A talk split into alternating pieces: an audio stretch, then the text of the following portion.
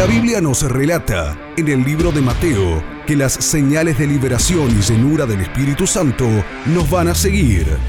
Mira los que han venido, Señor, pensando en quitarse la vida. Sean libres de ese espíritu de suicidio, Señor. Los que han venido con depresión, sean libres en el nombre de Jesús. El apóstol Fabián García ha sido llamado por Dios a traer un mensaje y manifestar estas señales con más de 29 años predicando el Evangelio de Jesús. Bienvenidos a un nuevo episodio de La Voz de la Verdad.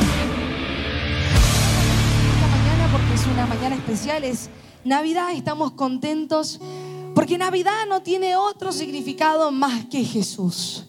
Navidad es, es Jesús. Yo no sé los ateos qué van a hacer hoy, no sé qué van a festejar, pero Navidad es Jesús. No hay, no hay otro significado para Navidad que no sea Jesús. Y en esta hermosa mañana yo quiero que invitarlos rápidamente al libro de Mateo capítulo 1, 21 y si usted tiene su Biblia ahí en la mano, yo le voy a invitar a que agarre su Biblia bien fuerte y su teléfono, lo que tenga usted para leer ahí. Y levante su Biblia bien en alto, bien, bien, bien en alto, a ver esas Biblias, bien en alto. Y vamos a hacer la, la decla- la declaración de fe en esta mañana. Amén. ¿Cómo dice la declaración? La palabra de Dios. Debo de leerla, creerla, practicarla y enseñarla. En ella encontraré el propósito de Dios para mi vida y tendré éxito aquí en la tierra. Denle un fuerte aplauso a la Biblia. Dios es bueno. Mateo capítulo 1, 21, si ahí usted es tan amable de buscarlo. Cristo es la esperanza. En Navidad, Cristo, la esperanza de la Navidad. Mateo capítulo 1, 21, leemos Mateo capítulo 1, 21 y dice, y darás a luz un hijo y llamará su nombre Jesús, porque él salvará a su pueblo de sus pecados. La Navidad es una de las épocas más celebradas del año. Lamentablemente su verdadero significado y propósito se pierden fácilmente por distracciones como los regalos, decoraciones y reuniones. Si bien es un tiempo de celebración y be- y bendiciones, no podemos olvidar la verdadera razón por la que celebramos este día. Hoy aprenderemos acerca de Jesús, la verdadera razón para celebrar la Navidad. Toda la Biblia eh, eh, habla de la persona de Jesús. Pero algo que nos llama la atención es que muchas personas conocen lo- los milagros de Jesús, muchas personas conocen lo que Jesús ha hecho, muchas personas conocen lo que la Biblia habla acerca de las acciones de Jesús. Pero a veces hemos perdido tal vez la revelación sobre quién es Jesús en sí. Jesús en otras religiones, como la religión de los musulmanes, como la religión de los eh, budistas, como tantas religiones que hay en el mundo, a Jesús lo conocen como un buen hombre, lo conocen como un profeta, lo conocen como un maestro, pero no lo conocen como un salvador, como el Hijo de Dios. Y hay que ver que a lo largo de la Biblia, desde el Antiguo Testamento hasta el Nuevo Testamento, desde Génesis hasta Malaquías, está la persona de Jesús, nombrada de diferentes maneras. Dios tiene nombres y esos nombres revelan lo que Dios es y lo que Dios hace. Y cuando decimos que Jesús apareció en el libro de Mateo, que nació desde el vientre de una mujer llamada María, la Virgen María, eh, muchos creen que ahí comenzó la manifestación de Jesús. Pero en realidad de Jesús se habla desde Génesis hasta Apocalipsis. Toda la Biblia relata lo que realmente es Jesús. Toda la Biblia habla de lo que realmente es Jesús. Dios tiene más de 365 nombres a lo largo de la Biblia. No solamente tiene los nombres que conocemos, como por ejemplo Yahweh, Rafa, Nisi. Esos son algunos de los tantos nombres que Jesús realmente tiene. Pero Jesús tiene más de 365 nombres a lo largo de toda la Biblia. Pero hay algo que hay que entender. Mucha gente conoce los nombres de Dios, conoce los nombres dados de Jesús, pero nos olvidamos de conocer la persona de Jesús. aunque nosotros querramos estudiar a Jesús, aunque nosotros no- nos dediquemos toda nuestra vida a tratar de descubrir quién fue, quién es Jesús, no vamos a poder. Porque para entender la persona de Jesús no se hace con descubrimiento, sino con revelación. Para entender quién es Jesús, no se puede estudiar un libro de teología y decir, ah, yo conozco a Jesús. Para comprender quién es Jesús, es más allá de un descubrimiento, sino que se trata de una revelación. Y revelación significa quitar el velo, sacar el velo de los ojos. Podemos estudiar mucho de Jesús, podemos estudiar mucho de Dios Padre, pero tal vez nunca se nos reveló. Por eso al mundo entero festeja Navidad, tal vez no creen en Jesús, pero festejan Navidad.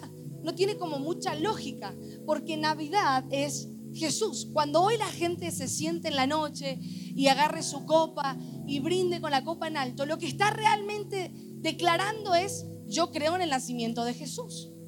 Pero mucha gente lo conoce, pero no a muchos se le ha revelado. Y la clave para poder conocer a Jesús no es descubrirlo, sino es que se nos revele. Jesús, decirle de al lado, Jesús no se trata de descubrimiento, sino que Jesús se trata de revelación. Ahora, Jesús es el principio que le da principios a todas las cosas. Quiero que me acompañe a Juan capítulo 1, versículos 1 al 5. Juan capítulo 1, versículos 1 al 5. Y dice, en el principio era el verbo, y el verbo era con Dios, y el verbo era Dios. Este era el principio con Dios.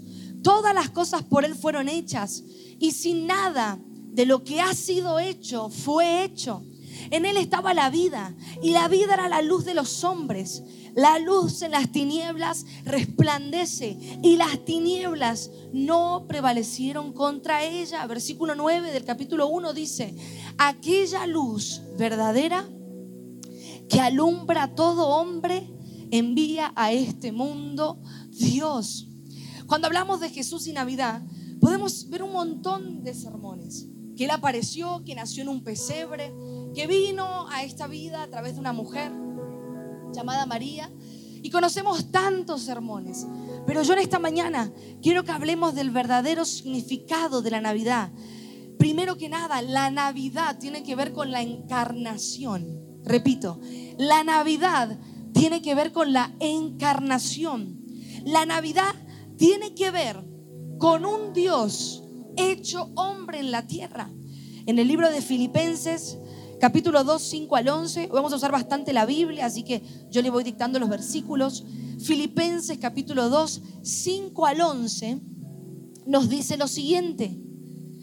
Haya pues en vosotros este sentir que hubo también en Cristo Jesús, el cual, siendo en forma de Dios, no estimó al ser igual a Dios como cosa de que aferrarse, sino que se despojó a sí mismo, tomando forma de siervo, hecho semejante a los hombres, y estando en la condición de hombre, se humilló a sí mismo haciéndose obediente hasta la muerte y muerte de cruz. Por lo cual Dios también le exaltó hasta lo sumo y le dio un nombre que es sobre todo nombre, para que en el nombre de Jesús se doble toda rodilla de los que están en los cielos y en la tierra y debajo de la tierra, y toda lengua confiese que Jesucristo es el Señor para gloria de Dios Padre. La Navidad tiene que ver con la encarnación. Cuando Filipense habla y dice, porque Jesús, porque Dios, tomando en forma de hombre, Jesús se le otorga el nombre a un hombre de carne y huesos. Se pudo haber llamado otro nombre, pero Dios eligió ponerle Jesús, que significa Emmanuel, Dios con nosotros. Pero hay que entender algo importante en esta mañana. Y yo anhelo a Dios que nos podamos ir de esta reunión con la revelación de quién es Jesús y de cuál es el verdadero significado de la Navidad. La Navidad es meramente Jesús. Cuando Filipense habla y dice que Dios se hizo hombre, tenemos que comprender lo siguiente. Durante todo el Antiguo Testamento estaba Jesús de alguna manera, no hecho hombre. Sepamos que Jesús siempre estuvo. Cuando en Génesis crean al hombre a imagen y semejanza, la palabra de Génesis en el libro de el primer libro de Génesis dice, hagamos al hombre a nuestra imagen y semeja- y semejanza. Esa palabra hagamos incluye al Padre, al Hijo y al Espíritu Santo. Cuando ese, ese, ese, ese, ese eh, nombre que se le da a Jesús es porque simplemente se convirtió en un hombre de carne y huesos. Todo el Antiguo Testamento empieza a relatar cómo se manifestó de alguna forma Jesús, pero no hecho hombre. Mejor dicho, Dios, pero no hecho carne. Todo a lo largo del Antiguo Testamento, lo que se estaba preparando cuando el hombre, Adán y Eva, deciden comer del fruto que le había dicho Dios no comer y entra el pecado en la humanidad, lo que empezó a suceder en el cielo fue la preparación para la manifestación de Dios mismo a través de un cuerpo de sangre y hueso. Pero de Génesis hasta Malaquías empezamos a ver sucesos que aparecen. Abraham, cuando empieza a ver que vienen tres hombres caminando. Era el Padre, era el Hijo y era el Espíritu Santo. Cuando Daniel, los amigos de Daniel, que lo metieron al horno de fuego, dice que los que estaban ahí dijeron, hay un hombre detrás de ellos, como que tiene una apariencia del Hijo del Hombre. Claro, era Jesús mismo en el Antiguo Testamento, pero todavía no estaba hecho carne, porque se estaba preparando la llegada para el Mesías, para Jesús. Cuando todo se vino abajo, cuando el pecado entró al mundo, cuando Adán y Eva decidieron comer de ese fruto, automáticamente la humanidad cayó. Automáticamente la humanidad quedó inhabilitada para tener un contacto directo con Dios. Porque habíamos pecado, no había forma de volver al Padre, no había manera de acercarnos al Padre. Por eso cuando leemos el Antiguo Testamento, a veces es difícil de comprender, pero ¿por qué es difícil de comprender? Porque en el Antiguo Testamento se hablan de sacrificios, de los levitas, de los sacerdotes, del tabernáculo, atrio, lugar santo, lugar santísimo. Claro, en el Antiguo Testamento no había forma de acercarse a Dios si no era a través de ritos a través de sacrificios. Y tenía que la gente, para acercarse a Dios, ir a través de un sacerdote y pedirle al sacerdote que Dios pudiera perdonarlo, pudiera redimirlo de alguna forma. Y ellos qué tenían que hacer? Agarrar un cordero y ese cordero presentarlo en el lugar santísimo, ahí sacrificaban el cordero y ese cordero derramaba una sangre y la sangre de ese cordero representaba que la persona que lo había ofrecido podía llegar a ser perdonada. No había manera de tener una comunicación directa con Dios porque todo se había hecho un caos, estábamos en crisis. El mundo se vino abajo, empezó la perversión humana. Génesis capítulo 6, cuando empieza a hablar del diluvio. Dios tuvo que mandar un diluvio para ahogar a esa generación que estaban perversos. La Biblia dice que tenían relaciones hombres con hombres, mujeres con mujeres. Claro, había entrado el pecado. Iglesia, Dios no lo permitió, el hombre lo eligió. No, pero entonces ¿para qué Dios puso el árbol? Porque Dios quiere hijos, no quiere esclavos. Usted está acá porque usted decidió venir, ¿verdad? Usted está acá porque usted ama a Dios. Ahora imagínense que, que lo traigan con un cintazo, con un revólver en la cabeza. No es mutuo.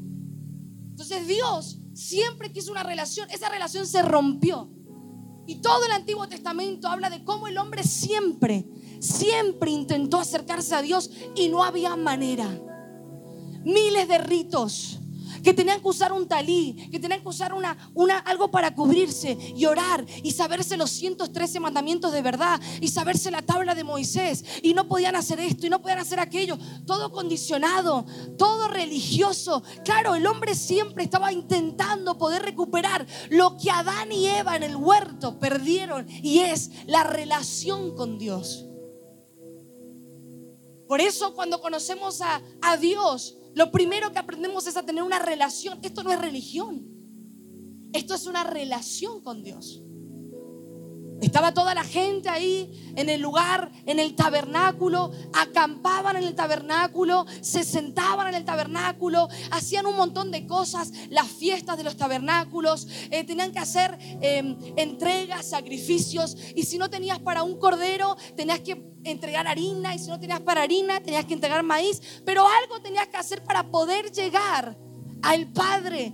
Todos habían venido abajo. Génesis hasta Malaquías habla de cómo Dios preparó el camino para Jesús.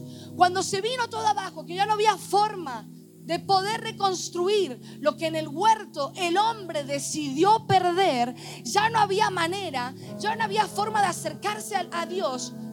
Dios, en su soberana gracia, Juan capítulo 3, versículo 16, dice, porque de tal manera amó Dios al mundo. Ahora, si leemos bien este versículo, este versículo no nos dice que de tal manera Dios vio la insistencia del mundo en acercarse a Él, que entregó a su Hijo. No. Lo que Juan 3:16 dice, de tal manera amó Dios al mundo. Quiere decir que el acto de reconciliación, el acto de acercarse Dios, a, el hombre a Dios, no empezó del hombre, empezó de Dios porque tenían la oportunidad de acercarse a Dios, Adán y Eva, pero eligieron separarse de Dios. Pero Dios de tal manera amó al, amó al mundo, y ese de tal manera es algo que no se puede explicar. De tal manera amó Dios al mundo. Perfecto. Dios en su eternidad, en el cielo, viendo cómo los levitas quieren acercarse, viendo cómo los sacerdotes quieren acercarse, que los sumos sacerdotes y no había forma, no había manera de llegar al Padre y Dios tenía que ungir cientos personas, Moisés, Josué, Débora, Elías, Eliseo, Dios tenía que ungir ciertas personas porque claro, el pecado alejó a Dios y al hombre. Pero en esta mañana podemos decir, el pecado alejó al hombre de Dios porque Dios siempre estuvo en el mismo lugar. Y en su gracia y en su misericordia, cuando hablamos de Jesús, tiene que ser sí o sí revelación, porque no hay manera de entender lo que realmente es Jesús si no es por revelación, si no es porque se nos cae un velo. Estaba todo mal. Ya no había manera de volver atrás. Ya Dios había matado el primer diluvio, ya Dios había matado toda una generación venía la perversidad, venía la, morbosidad en los humanos, la maldad. Empezó a ver tantas cosas. Se preparó. Llegamos al libro de Malaquías y en Malaquías se terminan las profecías. De repente en ese tiempo los hombres y mujeres de Dios habrán pensado, ¿y qué pasó ahora? Dios se quedó en silencio. Desde el libro de Malaquías hasta el libro de Mateo, Dios hizo 400 años de silencio. ¿Se imaginan? La gente quería oír a Dios y no podía. La gente quería eh, tener un acceso al Padre a través del tabernáculo, a través de un sacrificio, de lo que fuese, y no podía. 400 años Dios se quedó callado. Malaquía fue el último profeta. 400 años donde la humanidad quedó en la espera. 400 años donde los hombres y las mujeres de Dios habrán pensado en ese entonces, ¿y ahora qué sigue? ¿Y ahora qué hacemos? Todo quedó acá, ahora ¿qué vendrá?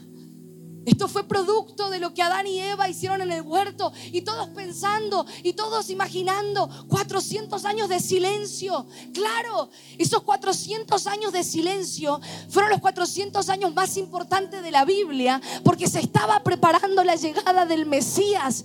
Dios se estaba preparando en lo eterno, estaba tratando de canalizar, me imagino yo diciendo, está a punto de llegar Jesús a través de un vientre virgen, lo que parecía estar en silencio Mire, tal vez usted cree que Dios está en silencio, pero Dios está obrando en medio del silencio. Que Dios esté en silencio no quiere decir que Dios no esté obrando a favor de tu casa, a favor de tu familia. Pastora, no escucho a Dios. Mejor, porque después del silencio viene lo mejor. 400 años de silencio y arranca el libro de Mateo con la genealogía de Jesús. El mundo se preparó desde Génesis hasta Malaquías, desde Malaquías hasta Mateo. 400 años de silencio para que de repente una mujer embarazada diera a luz la vida. Ella no le dio vida al bebé. El bebé vino a darle vida a María y a todos los que le rodaban. Jesús hace dos mil años atrás apareció siendo Dios en la tierra. Fue Jesús. Dios dijo, no, yo tengo que ir yo mismo y resolver este problema. Me imagino Dios diciendo en el cielo, yo tengo que bajar y empieza y nace un bebé. Ahora yo no me imagino a María que no se estaba dando cuenta que estaba recibiendo al mismísimo Dios hecho carne. Wow. No había forma de llegar hacia Dios. ¿Qué es Navidad, pastora? Navidad es encarnación. La encarnación misma de Dios a través del cuerpo de su Hijo. ¿Qué es Navidad, pastora? Navidad reconciliación. Cuando apareció Jesús y cuando nace ese bebé del vientre de María, no estaban haciendo un bebito, no estaban haciendo algo así nomás. Eh, apareció la reconciliación.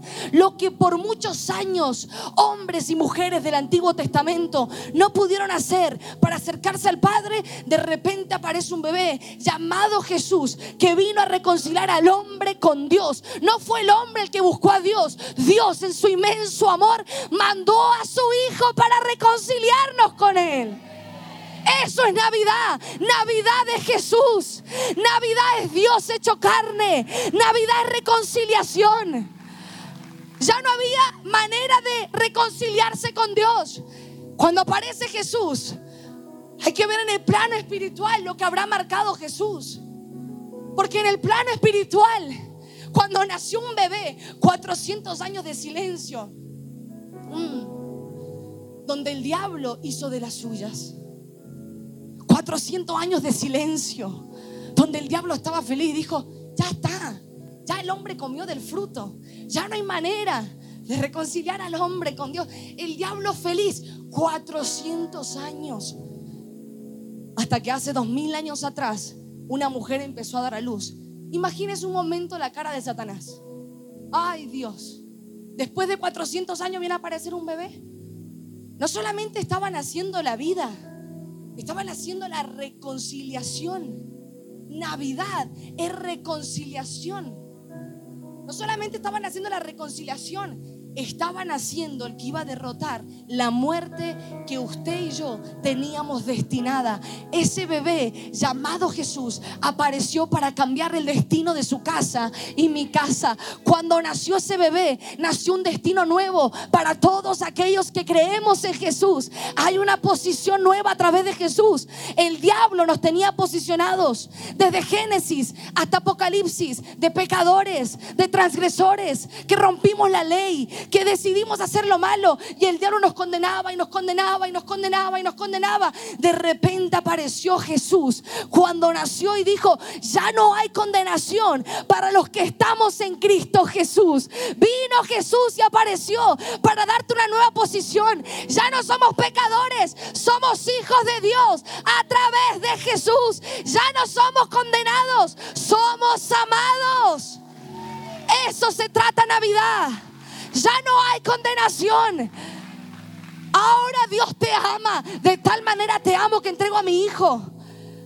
El diablo nos condenó por años hasta que nació ese bebé y marcó la historia. Y no solamente dio a luz la reconciliación y la encarnación y la vida, sino que también dio a luz la nueva vida en Él. Usted y yo, al Jesús que del principio era el verbo y el verbo estaba con Dios, al Jesús que marca un principio, marcó un principio en su casa y en mi casa. No hay principios antes que el principio. Él estaba desde antes de la creación del mundo. Él estaba desde, Él fue crucificado desde antes de la fundación del mundo. Jesús. ¿Sabe qué Navidad? Jesús. Navidad no es sidra, Navidad no es mantecol, aunque es muy rico, Navidad no es turrón, aunque es muy rico, no es pan dulce con chocolate porque el de fruta es horrible. Navidad no es eso, Navidad es Jesús. Y si en tu casa hoy sientas a Jesús, tu familia se va a salvar. Hoy siente en su casa a Jesús, porque Navidad es Jesús. Solo Jesús. Tal vez muchos dirán, hoy está para tomarse unas tantas. No, Navidad es Jesús. Respeto por el nacimiento del hombre que te posicionó y te sacó de la muerte a la vida y vida en abundancia. Hoy sienta a Jesús en su casa. Hoy ponga música cristiana en su casa. Hoy suba los parlantes y adore en su casa. Porque hoy Jesús se sienta en las mesas de los que están en Cristo.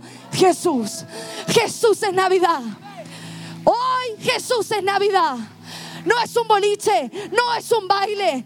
Todo el mundo en contra de Jesús, pero hoy festejan el nacimiento de Jesús. Hoy Jesús quiere estar en tu mesa. Pero pastora, ¿cómo hago? Si tengo familia que no es cristiana, con más razón, quiere que su familia se congregue, siente a Jesús en su mesa. No te olvides de Jesús en esta noche. No te olvides de Jesús en Año Nuevo. Jesús quiere sentarse en tu casa en esta noche. Pastora, pero yo la paso tan mal. No he tenido ni para comprar la cena, pastora. He venido de sufrir una muerte, he perdido a alguien, yo no sé tu situación, pero quiero decirte algo. Cantamos todo el año, si te tengo a ti, lo tengo todo. Ahora hay que cantarlo en estas épocas. Pastora, pero es que yo no tengo ni siquiera para un asado. Voy a comer algo así nomás. Tranquila, no tendrá la mejor mesa tal vez, pero quiero decirte algo. La reconciliación está en tu mesa sentada. La encarnación de Dios mismo está en tu mesa sentada. Si tenés a Jesús, lo tenés todo. Si tengo a ti, te tengo todo. No tendré la mejor ropa, pero tengo al que me reconcilió con el Padre. No tengo la mejor vestidura, pero tengo al que me reconcilió con el Padre. Perdí a mis seres queridos, pero sé que están con mi Padre. Y en algún momento los volveré a ver. No llore, hoy es un día de gozo, pero es que yo lo extraño tranquilo. Los que estamos en Cristo Jesús hay una vida eterna. Y así como resucitó Cristo, usted y yo resucitaremos. Usted en su mesa tiene sentado a la vida, a la encarnación, a la reconciliación. Usted en su mesa tiene sentado a la, a la resurrección. Usted en su mesa tiene sentado al que nos sacó de las drogas, del alcohol, de la prostitución. Él está sentado en mi mesa. No me importa que me falte. Si yo tengo a Jesús, lo tengo todo. Jesús es más que un asado. Jesús es más que un pollo relleno. No llores porque hoy te falta. Jesús está en tu mesa. Jesús está en tu casa. ¿De qué le sirve a tus vecinos tenerlo todo si no tienen a Jesús? Hoy Navidad se trata de Jesús. No se trata de música secular. No se trata de ponerse borracho hasta olvidarnos quiénes somos. Hoy Navidad estamos diciendo estoy festejando el día que me vinieron a reconciliar con Dios. Porque humanamente no había manera de llegar al Padre si no es por Cristo. Lo que a usted y a mí nos esperaba se llamaba muerte eterna. Lo que a usted y a mí, por desobedecer al Padre, lo que nos esperaba era un infierno eterno. Sin embargo, Dios te ama tanto que entregó a su único hijo llamado Jesús. Yo siento, pastora, que Dios no me ama. ¿Por qué? ¿Acaso nos olvidamos que Él entregó a su hijo por nosotros? No, yo siento que Dios no me ama porque no me dio un buen trabajo este mes. ¿Acaso olvidamos lo principal de esto? Yo no estoy aquí por los panes y los peces.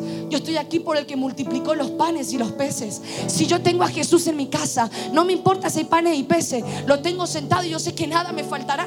Porque el que multiplicó los panes y los peces fue Jesús. La multitud vino, comió, se sació y se fue. Pero los hijos verdaderos tenemos al que multiplicó los panes y los peces. Porque no solamente va a multiplicar panes y peces, va a multiplicar todo lo que en tu casa comienza a escasear. Jesús es el que está sentado en tu mesa en esta noche. No te olvides de la verdadera Navidad. Navidad no es ir al centro y llenarnos de ropa nueva. Navidad no es olvidarnos de Dios en esta noche. Navidad no es eso. ¿Saben por qué? Porque los que hacemos esa aberrecidad de esperar la fiesta para emborracharnos, para drogarnos, para salir a bailar, total es un permitido. No pisoteemos la sangre de, la sangre de Cristo en una cruz. No negociemos nuestros principios y valores por pasarla bien una noche. La verdadera libertad se halla en hacer lo que el Padre quiere que haga, en hacer la voluntad de Dios. Llega Navidad y lo primero que nos olvidamos es de Dios.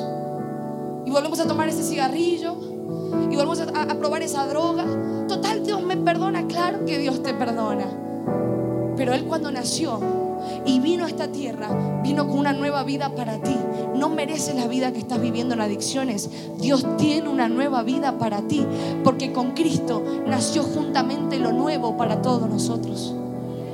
El diablo se rió de nosotros por mucho tiempo. Esos 400 años de silencio el diablo estaba haciendo la suya.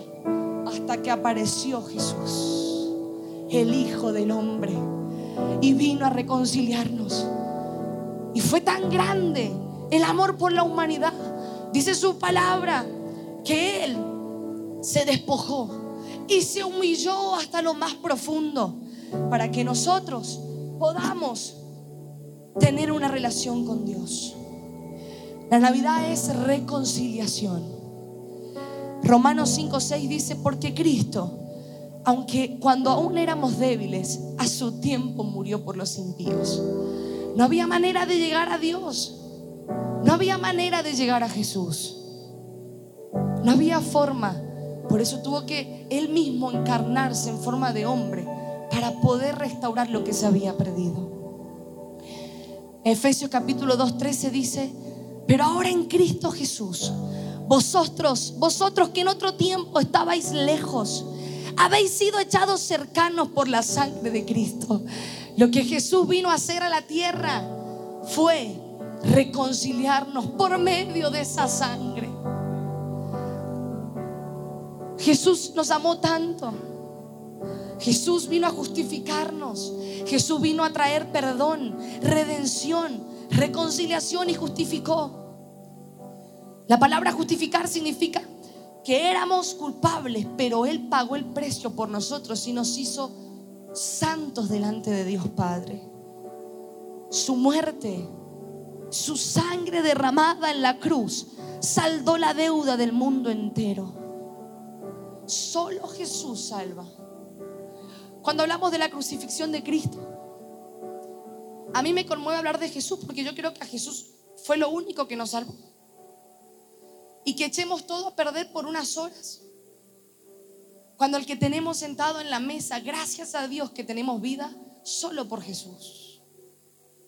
Hoy en las fiestas, el 24 y el 31, realmente demostramos cuánto creemos en Jesús.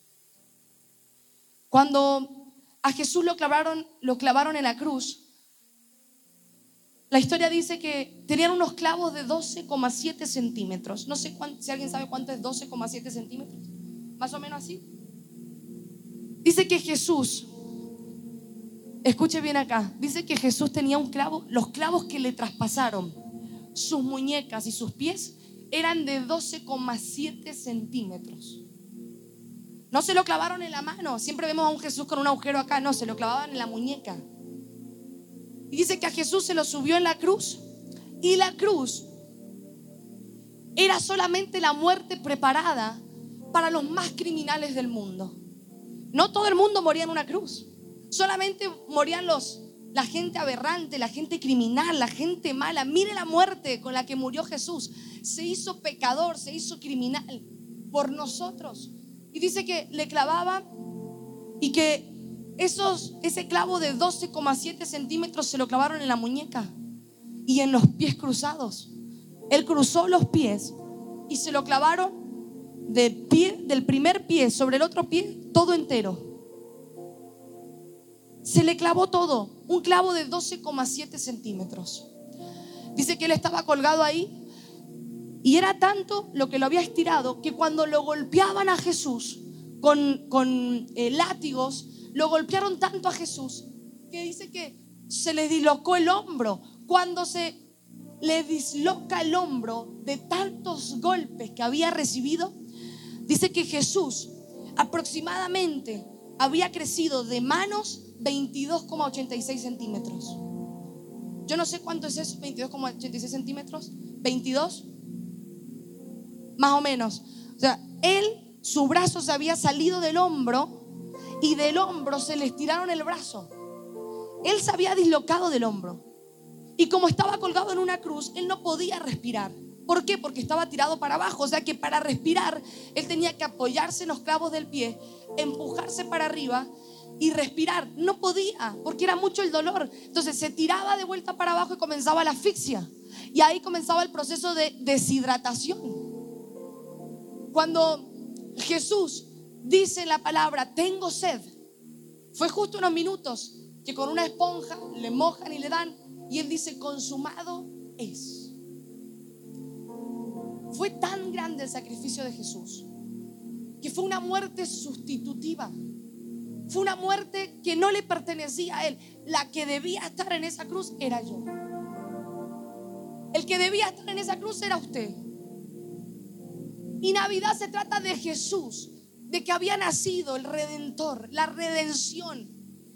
No importa el espacio, no importa el tiempo, no importa lo que se, no sé si hay agujeros negros, no sé, pero todo el universo cuando nació Jesús sabían que había nacido el plan redentor de Dios.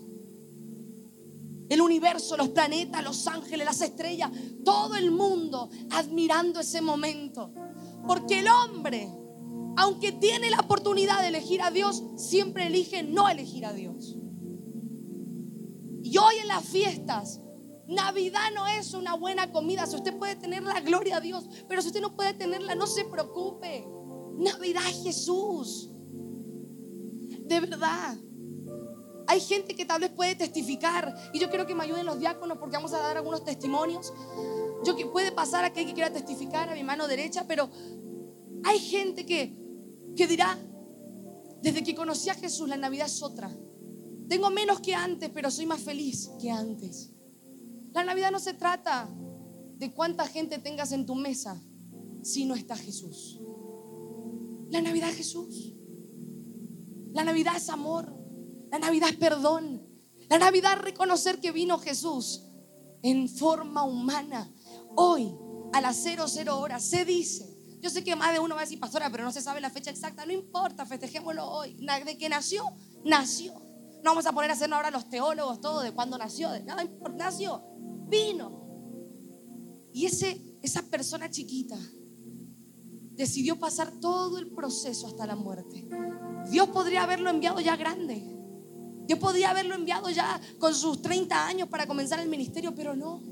Porque Dios es tan justo que le hizo pasar todo el proceso hasta llegar a la muerte y muerte de cruz. Navidad es Jesús.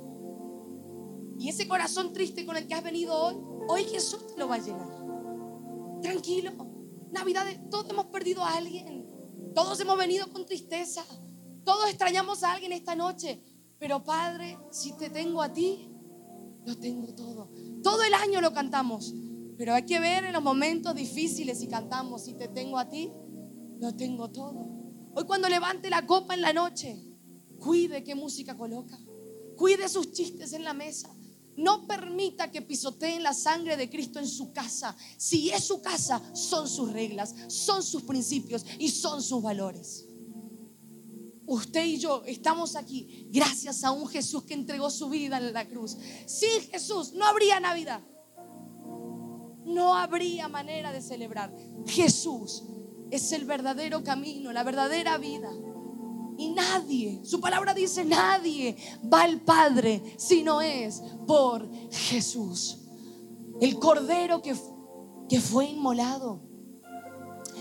El cordero que entregó su vida como último sacrificio. Ya no, ya no hay que hacer más ritos. Pastor, ¿y cómo me acerco a Jesús? Con fe. Cuando usted está adorando, Padre, yo creo en ti, yo me acerco a ti mediante Jesús que vino a la tierra y cuando Él se fue resucitado, nos dejó al Espíritu Santo. Él vino a derrotar la muerte Él vino a derrotar. No solamente Jesús vino a salvarte, sino también vino Jesús a cambiar tu estilo y mi estilo de vida. Hay un nuevo estilo de vida en Jesús. Hay una nueva forma de vivir en Cristo Jesús. Porque Jesús te ama. Él te ama. Si usted vino hoy cansado, quiero recordarte esto. Él te ama de tal manera que dio su vida.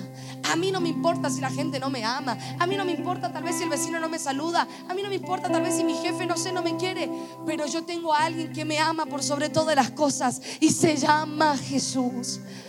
Porque el que entregó la vida por nosotros es, ay iglesia, hay gente que tal vez aquí esté pensando, pastora, es que yo tengo que quedar bien con mi familia. Discúlpeme, pero el que entregó su vida por usted no es su familia, se llama Jesús.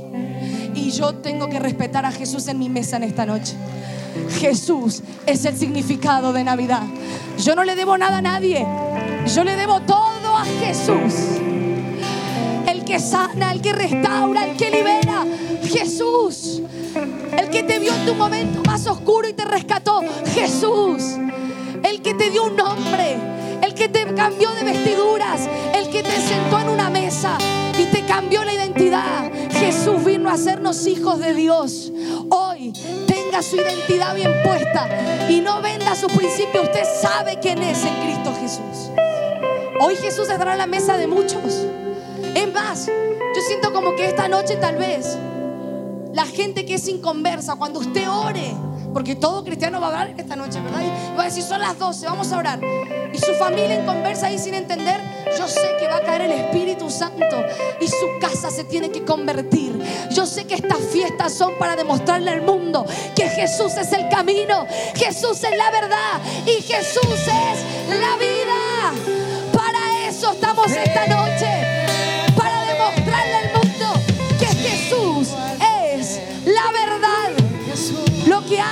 Jesús es tan hermoso.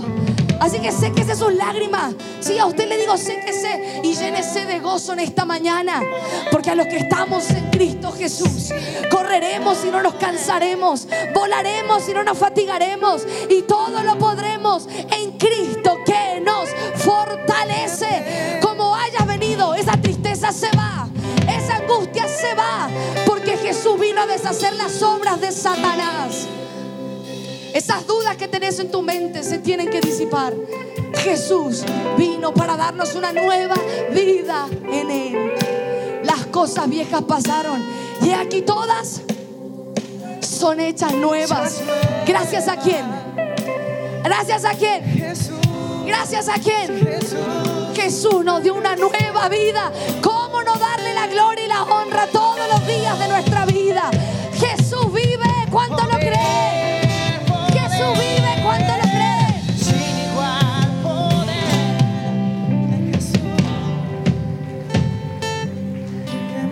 Queremos escuchar lo que Jesús ha hecho mientras nos gozamos. Mi hermano, Buen día, pastora. Tenemos aquí a Diego. Él venía hace ya bastante tiempo aquí a la iglesia, pero él decidió comprometerse con Dios. Empezó a hacer, eh, decidió hacer el pre, luego el encuentro. Y bueno, a él, a uno de sus hijos, le habían diagnosticado que uno de sus oídos no estaban desarrollados. wow, Por el tanto, necesitaba una operación y necesitaba un aparato wow. de más de un millón y medio todo el proceso. Resulta que él dice que, bueno, la semana pasada y salió del, del post y este lunes cuando salió del, del post tenían la noticia de decirle que él no tenía que pagar nada, que ya estaba el aparato, ya le han dado la fecha de la operación Wow. y está todo hecho. Mira lo que hizo Dios, Eli. Poder, poder, Hay poder en Jesús. poder. ¿Cómo le va, hermana? Eh, yo le agradezco a Dios porque, como le dije a mi esposa, eh, aprendí a poner a Dios primero sobre todas las cosas. Hice el encuentro y el, viernes me llamaron de que tenía que estar el lunes. Eh, era un control nada más para el niño. Yo y mi esposa siempre lo llamaban para encuentro. Hace como seis años que estamos, se perdían los papeles, volvíamos a hacerle los estudios, todo. Y el Señor, eh, bueno, puso la fecha que era un, un control y le dije a mi señora, voy yo para a ver de qué es. Y me empezaron a explicar y yo no entendía nada y me dice, le explico. eh, esto lo ha comprado, ha comprado dos el gobierno nada más. eh, hay eh, mamás que han venido, padres que han venido y no les ha gustado el modelo del aparato. Eh, así que si usted, no sé, este, depende de usted. eh, y yo le dije que sí, porque mi hijo lo necesitaba, empieza la secundaria. Y me dice, le digo, ¿y esto cómo es? Hay que pagar. No, me dice, esto lo paga el gobierno. Así que si usted me dice que sí, ya nomás le sacamos una resonancia. Ahí nomás sacamos la resonancia y bueno, y ahora esperar, dejarse una mano a Dios que ponga la fecha de operación y mi hijo va a empezar a, a oír bien y va a empezar. Solo dos aparatos en los, de los En- dos millones que somos en Mendoza. Sí. Y dentro de esos dos millones estaba Había- usted. estaba yo y había varias gente que lo había rechazado por ese modelo, ¿Sabe por qué lo rechazaban? Porque, porque es un a propósito de. Dios. Claro, es era un propósito. suyo. Así que gracias le doy a Dios porque aprendí a poner a primero a Dios sobre Así todas es. las cosas y, y me está bendiciendo y gracias le doy a Dios por darle la oportunidad a mi hijo de, de poder empezar a escuchar bien. Wow. Jesús es bueno, amén. Mi hermano, muchas gracias por contar. ¡Hay poder Jesús! Sin igual poder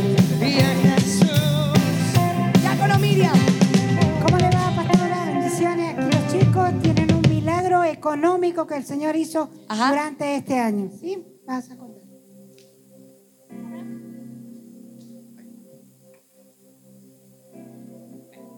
Hola, buenas, buenas, buenas mañanas a cada uno de ustedes, bendiciones.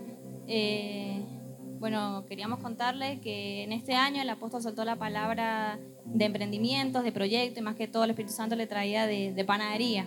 Así que nosotros eh, pedimos la panadería al Señor y bueno, tenemos todas las máquinas y estamos trabajando hoy en día. ¡Wow! Ya tienen todo, están emprendiendo. Y al que emprende le irá bien, dice de la palabra de Dios, Ya mi está- hermano. estamos haciendo bi- bi- bizcochitos, tortas, todo. De paso, ¿eh? Anoten. Así que pan dulce también. Pan dulce. ¿con fruta? Sí. Oh. Se hacía con chocolate, puede que.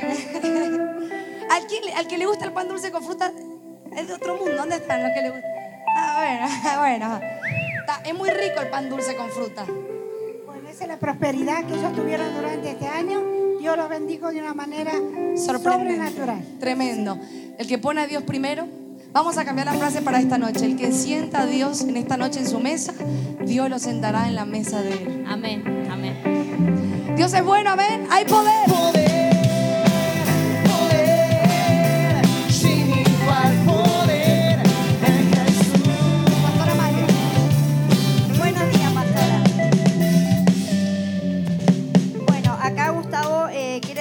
testimonio de lo que, dar gracias sobre todo, de lo que Dios lo sacó. Lleva un año en el ministerio, un año y medio, ya está en el segundo módulo y está como sublíder. Y él le va a contar de, de dónde Dios lo sacó y bueno, gracias a su amor, él está acá. Hola, buenos días a todos mis hermanos. Quería compartirles mi testimonio donde Dios me sacó hace un año y medio ya atrás. Estaba perdido en las drogas, en el alcohol, en los robos. Conocí a mi líder que me invitó a su célula.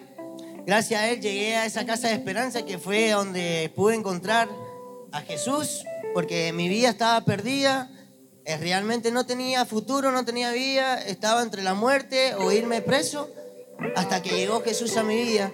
Y hoy puedo agradecerle a Dios que realmente me ha cambiado por, por forma diferente, realmente impresionante. Otro, te realmente otra persona De Saula Paula. de Saula, es, Wow.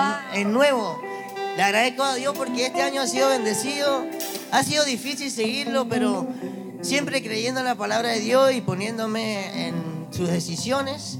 Quiero agradecerle a Dios porque, bueno, este jueves tuve la cédula y me recibí como su líder de la cédula de, de mi líder. Usted es un ex adicto.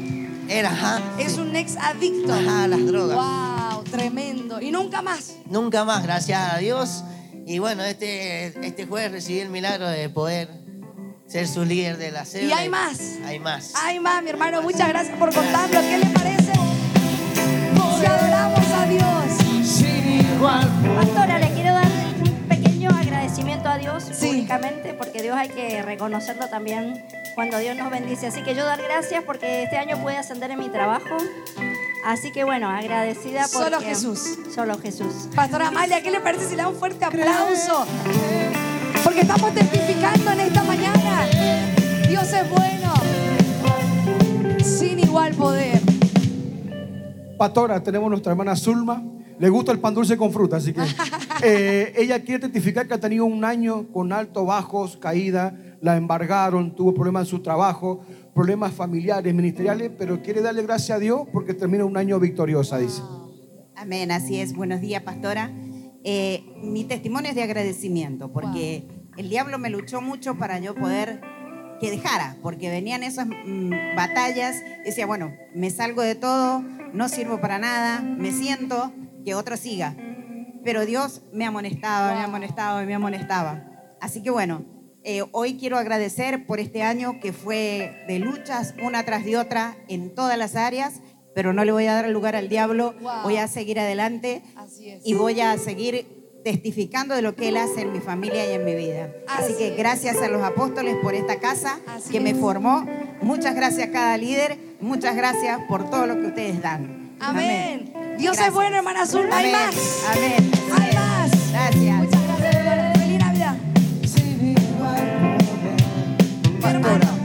Mi hermano Jesús quiere dar un testimonio de agradecimiento. Eh, pastora, yo quería agradecer porque para mí fue muy difícil eh, el logro de este año, poder terminar ser líder y a pesar de muchas caídas de baja, digo, gracias a los líderes que he tenido y que me han ayudado muchísimo, yo sé que podía. Eh, a pesar de que este- estoy terminando el año sin trabajo, pero eso no me dio... Pero tiene a Jesús en su mesa. Tengo el a Jesús en mi corazón y eso me ha ayudado a que esté pro- sin trabajo he crecido y eso hace que el Señor está con nosotros en el corazón. Wow. Muchas gracias, mi hermano Jesús. Que Dios lo bendiga. Hay más.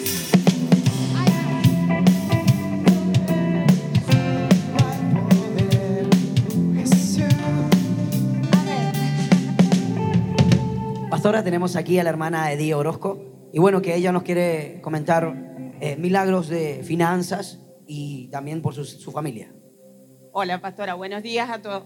Bueno, yo, la pastora conoce mi proceso, pasé un proceso bastante duro. Sí, me quedé sin casa, me quedé en la calle, eh, me quedé sin trabajo. La Navidad pasada me tomé un té, pero Jesús estaba en mi mesa. Y empecé a orar desde el 31 de diciembre para que mi esposo tuviera un buen trabajo. El apóstol Claudia me dijo, busca la foto de las empresas que querés. Le oré a esa empresa, la mejor empresa lo contrató. El apóstol un día predicó acá que había que sacar todo lo viejo de la casa para que llegara lo nuevo. ¿Y Un día sacó su llegó- esposo? No, Ah. no, mi esposo no. Un día llegó mi esposo a la casa, no tenía cama, durmió en un colchón inflable. Empezamos por ahí y a partir de ahí, cada cosa que iba a comprar le oraba, porque yo decía, yo soy tu hija y tu palabra dice que lo voy a comprar a precio de paja. Yo he comprado a precio de paja. Actualmente, el día martes me entregan mi juego de comedor. Yo me había enamorado de un juego de comedor, pero salía 500 mil pesos.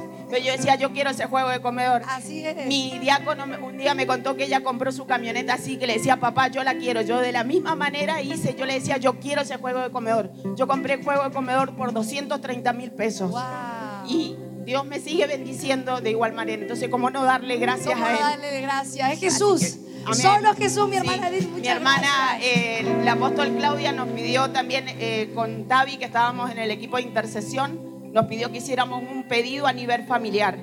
Y yo fui por la promesa y dije, "Yo reclamo la promesa, de mi casa y yo serviremos a Jehová. La única que estaba fuera de la promesa era mi hija.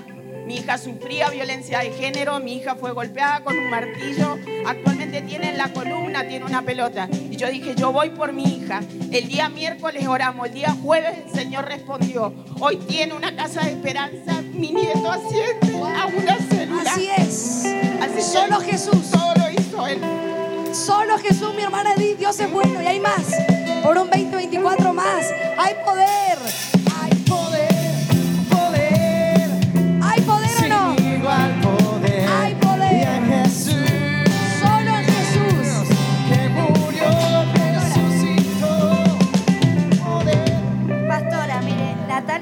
Contar un milagro, pero esos milagros sobrenaturales. Extraordinario. Eso, Ah, ya sé. ya sé. Se lo, bueno, se lo va a contar ella lo que le pasó. Fue extraordinario. Bien, bueno, buenos días, amada iglesia.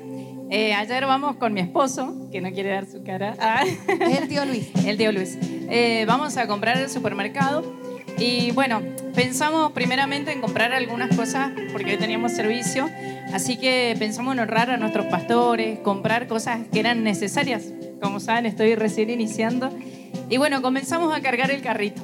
Y mi esposo me mira y me dice, bueno, ya está. Dice, también si quieres poner algo ya para la Navidad. Bueno, dale, y cargamos algunas cositas. Así que fuimos, pasamos a, pagar. Imagínese el carro cargado. Y en eso eh, se acerca un hombre y lo mira mi esposo a los ojos y a toda voz, delante de la cajera, delante de todo, le pregunta, ¿crees en Jesús? Y mi esposo dice, sí. Y me mira a mí y le digo, claro que sí. Y la cajera, todos nos miraban como diciendo, ¿qué le pasa a esta gente? Está loca. Y entonces el hombre agarra y dice, bueno, esta cuenta la paga Dios. Y agarró y pasó su tarjeta. y él pagó la cuenta del carro. y mire, para confirmar que viene de Dios, agarra y se acerca a la esposa. Él no le había dicho nada, ellos estaban comprando unas cajas más allá.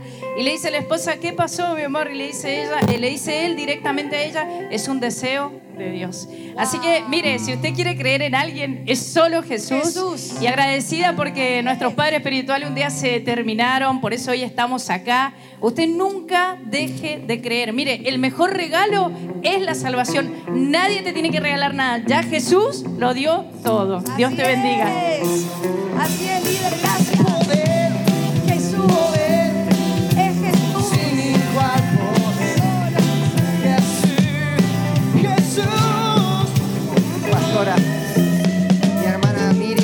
Contar su testimonio de su progreso ministerial que ha tenido, a pesar que lleva un año y medio, ella progresó en todo. Eh, bueno, yo quiero darle gracias al Señor porque hice mi primer año de ETI, eh, terminé EDA y el, el Señor me sanó de una hernia de hiato cuando el pastor Alex oró. Así que estoy muy agradecida al Señor y muy feliz por mi crecimiento espiritual porque en un año he hecho un montón de cosas y muy agradecida también con usted porque realmente ha sido mi, mi puntal, me ha dado la fuerza. Cuando he querido dejar, ahí ha estado ella para decirme, no, vamos. Así que muchas gracias le doy al Señor. Dios es bueno, mi hermana. Y hay más. Todo esto se lo debe a quién? A, a Jesús. A Jesús, solamente a Jesús. Amén. Dios es bueno y vamos por un 2024 en segundo año. Hay poder. Sin igual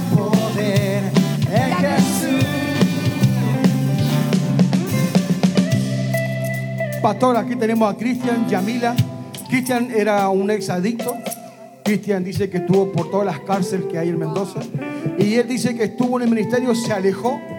Ahora volvieron y él va a seguir contando los milagros que Dios ha hecho en su vida en lo que va del año. Bueno, buen día a todos. Le doy gracias a Dios por todo lo que ha hecho en mi vida, porque me sacó de las drogas. Bueno, estuve 25 años perdido en las drogas. Y bueno, Dios me restauró, me, me bendijo mucho en, en lo- en la economía.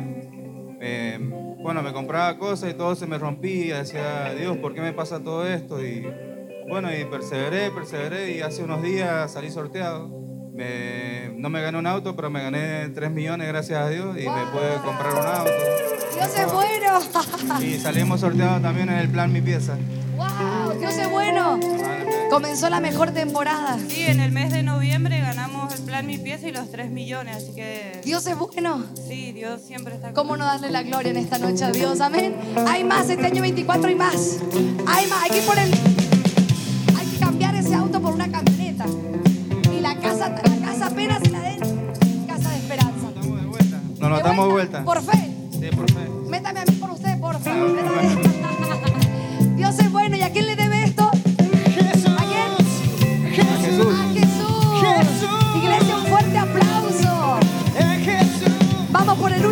testimonio.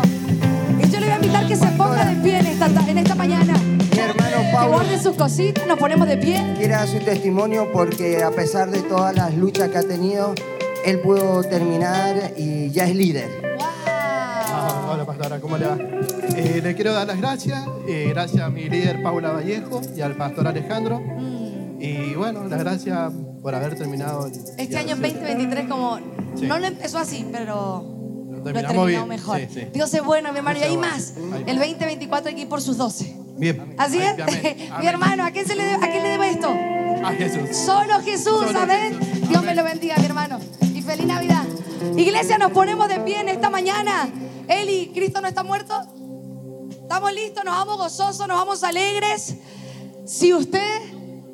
¿Uno más? Páselo más, mi hermano, venga.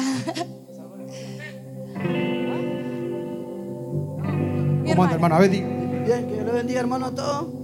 Eh, yo hace dos meses, tres meses conté mis testimonios y yo me quise quitar la vida porque mi señora se me ha ido al sur. Y ahí está en la fila, me la volvió. ¿Su esposa está acá? ¿Con- ¿Tiene niños? Sí, tiene tres niños. ¿Están todos acá? No, ya van a volver, pero el Señor me la volvió. ¡Wow! Yo me quise quitar la vida y el Señor, bueno, se me presentó una luz hermosa, una presencia muy linda. Jesús. Y ahora está usted y su esposa acá. Se me cortó la soga y, no me, y el Señor me dijo, hijo, no te quiero eso para vos. Hay un propósito. Sí. ¡Wow! Eh, y estoy muy agradecido por, por todo lo que ha hecho. Y en cuatro o cinco meses, el martes me entregan la casa nueva del Valle. ¡Wow! Dios es bueno. Lo que no pasó en años, Jesús lo hace en un mes, en un año. Dios es bueno, mi hermano, y el 2024 con todo. Estoy muy agradecido con mi líder, Gerardo Maya. Ajá. Que eh, el Señor lo puso en mi camino y estoy muy feliz. Dios es bueno, amén. Mi hermano, el 2024 con todo y a meterse al proceso, a ser líder el año que viene, amén. Dios es bueno, mi hermano, Dios me lo bendiga. ¿Para quién es la gloria? ¿Qué le parece si nos vamos alegres? Cristo no está muerto. Cristo no está Cristo no muerto. está muerto. ¿Dónde está? Lo siento en mis manos,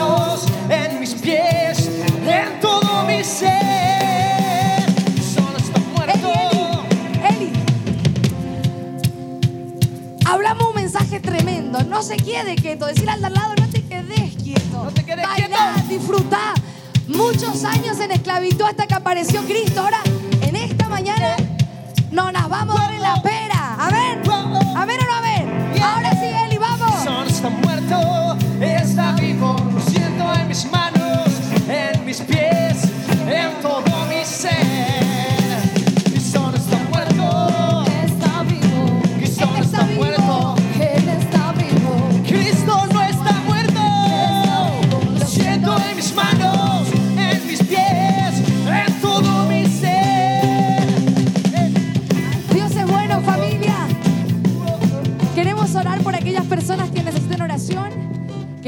Dejarles saber.